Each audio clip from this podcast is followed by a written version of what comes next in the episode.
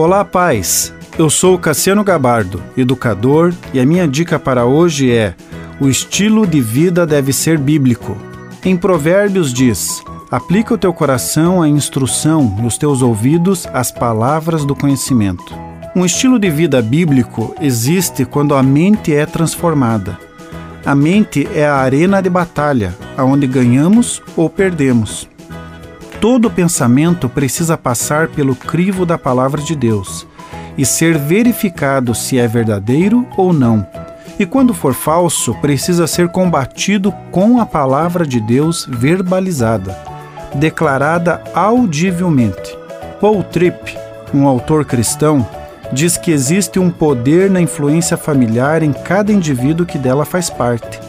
Tanto o pai quanto a mãe podem aproveitar a força desse poder para resolver conflitos e ajustar conforme a palavra de Deus, não deixando que ideias divergentes possam prevalecer. É importante saber dialogar e resolver conforme os princípios e não por autoritarismo. Os filhos aprendem a serem tolos ou sábios através da influência formativa do lar.